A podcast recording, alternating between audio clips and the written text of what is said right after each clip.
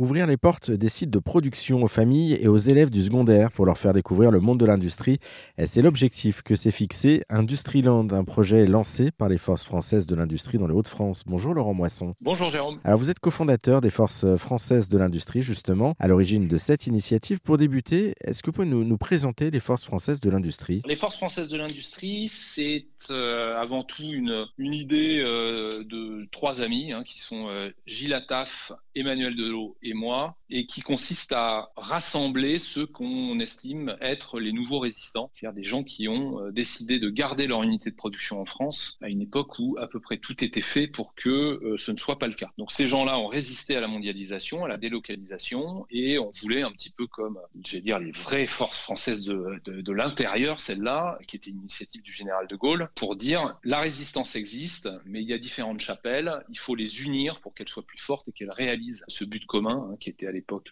la libération de la France. Et ben là, c'est un petit peu la même chose, c'est-à-dire que vous avez euh, pas mal de résistants entre guillemets qui se battaient dans leur coin, un certain nombre de petites structures euh, ou de groupements euh, associatifs ou politiques qui existaient. Et ben l'idée, c'est un petit peu de, de réunir tout ça en un club d'entrepreneurs et d'investisseurs qui, d'une part, militent, c'est-à-dire que on écrit beaucoup, on interpelle, on envoie des livres blancs, euh, on écoute aussi des experts, mais euh, qui également fait des choses concrètes, c'est-à-dire qu'on s'entraide, on ouvre les réseaux, on s'aide à trouver des clients, on chasse en meute, mais en même temps, euh, vous avez un accélérateur pour aider les entrepreneurs qui ont besoin bah, de conseils et un véhicule d'investissement qui est là aussi pour que ceux qui veulent cotiser entre guillemets pour permettre à des entreprises de se financer puissent le faire via un véhicule commun qui va lui-même ensuite bah, prendre des participations dans des entreprises qui en ont besoin pour financer leur croissance. Vous parliez d'un club, en fait, c'est totalement ça. Il a été ouvert en 2019, ce club. J'ai lu que le, le déclencheur, c'était quand même l'emploi et les PME avant tout, en fait. Hein. Il y a l'emploi et euh, toute la dimension de souveraineté et de savoir-faire, hein. pas que l'emploi. Donc l'emploi, c'est quelque chose d'important. Et euh, ce qu'on s'est dit, c'est que euh,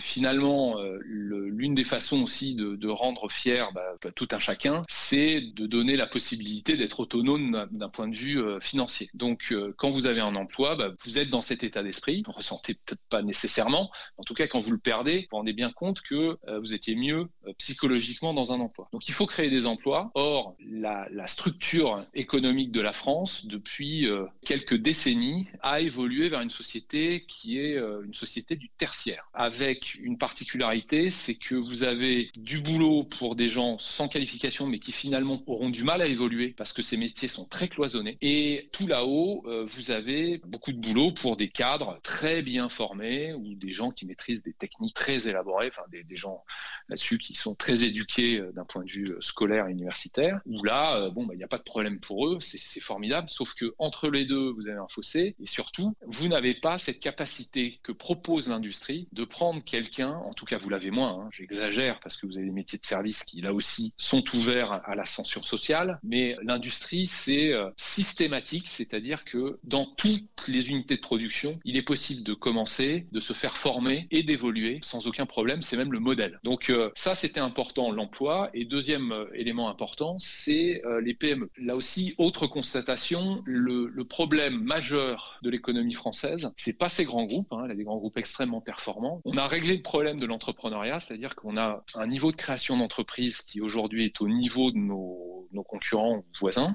Le problème, c'est que ces entreprises sont trop petites. C'est-à-dire qu'il nous manque ce qu'on appelle des entreprises de taille intermédiaire, les fameuses ETI, hein, qui sont entre 250 employés et 4999, c'est-à-dire juste avant de devenir une grande entreprise. Et c'est ces entreprises qui embauchent, qui innovent, qui exportent, qui forment, etc. etc. Donc il faut qu'on ait ces entreprises bien enracinées dans les territoires. Or, en France, il nous en manque euh, bah, la moitié. Enfin, on a la moitié en France de ce qu'on devrait avoir quand on se compare à l'Allemagne, l'Italie ou l'Angleterre. Donc il faut les créer, ces entreprises et comment créer ces entreprises de taille intermédiaire La façon la plus facile, c'est vous prenez des PME de croissance, hein, c'est-à-dire qui ont du potentiel, vous les accélérez, vous les aidez à passer plus vite les seuils de croissance pour en faire des entreprises de taille intermédiaire et donc dynamiser l'économie française, surtout dans les territoires. Puisque dans les territoires où on a de l'espace, c'est là où on met des industries, c'est là où on met euh, de la fabrication, et ben les seuls métiers à valeur ajoutée qui étaient historiquement dans ces territoires, c'était des métiers industriels. Puisque les métiers à valeur ajoutée de services sont mieux quand ils sont connectés au monde, c'est-à-dire dans les grands centres urbains. Donc en fait, pour toutes ces raisons-là, un, l'industrie, deux, les PME avec une capacité à devenir ETI, eh ben, ça a été euh, vraiment, nous, euh, le cœur de nos préoccupations. Le déclencheur, en fait, des FFI, les forces françaises de l'industrie. Et, et, du coup, ces FFI, vous avez aussi lancé un projet depuis quelque temps, un projet intitulé donc Industriland. Est-ce que vous pouvez nous le présenter puis nous dire de quoi c'est parti, en fait?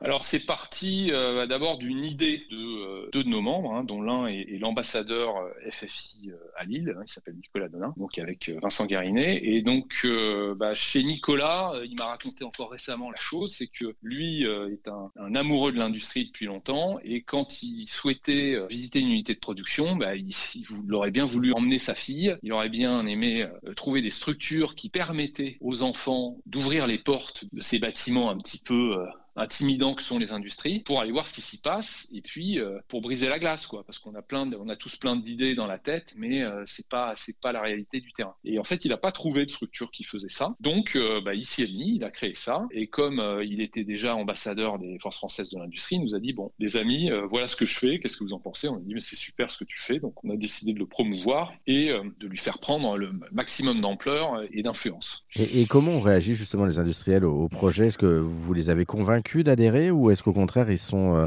c'est eux qui frappent à la porte et qui viennent vous voir pour dire euh, on veut adhérer à ce projet Là-dessus, l'accueil est plutôt bon. Hein, C'est-à-dire qu'il y a vraiment aujourd'hui chez de plus en plus d'industriels, pas tout le monde, vous avez raison, il reste encore dans la tête d'un certain nombre de patrons d'industrie ou de directeurs d'usine une culture du secret parce que il y a aussi euh, des méthodes euh, et, des secrets qu'il faut pas divulguer. Donc ils ont tous un peu peur de l'espionnage et ils ont raison parce qu'il y a eu là-dessus des catastrophes. Donc sur tout ce qui est très sensible, vous avez cette culture du secret qui fait qu'on comprend tout à fait que ça reste fermé, mais on nous ouvre quand même le droit de visite sur quelques parties de ces usines-là. Euh, sinon, les gens sont plutôt ouverts et vous commencez à avoir de plus en plus une volonté de la part d'industriels de, euh, faire découvrir leur métier et de euh, bien valoriser euh, les métiers euh, qui sont des métiers euh, qui vont de l'ouvrier bah, jusqu'à l'ingénieur en passant par différents autres métiers. Donc là, aujourd'hui, on a un public, enfin, on va dire, on a des interlocuteurs en ce moment qui sont plus dans le venez chez moi, euh, faites découvrir ce que je fais parce que ça pourrait créer des vocations plutôt que euh, ça m'intéresse pas et ça me fait perdre du temps. C'est une, très bonne idée aussi de créer des, vocations et de remettre aussi l'industrie au centre euh, des, projets. En tout cas, merci beaucoup Laurent Moisson pour euh, cet échange constructif. Merci beaucoup pour en savoir plus. Vous qui nous écoutez, auditeurs auditrices d'Airzen Radio, eh bien, pour en savoir plus sur les forces françaises de l'industrie et sur cette initiative Industriland, pourquoi pas, la direction de notre site internet airzen.fr. On vous a mis tous les liens en ligne.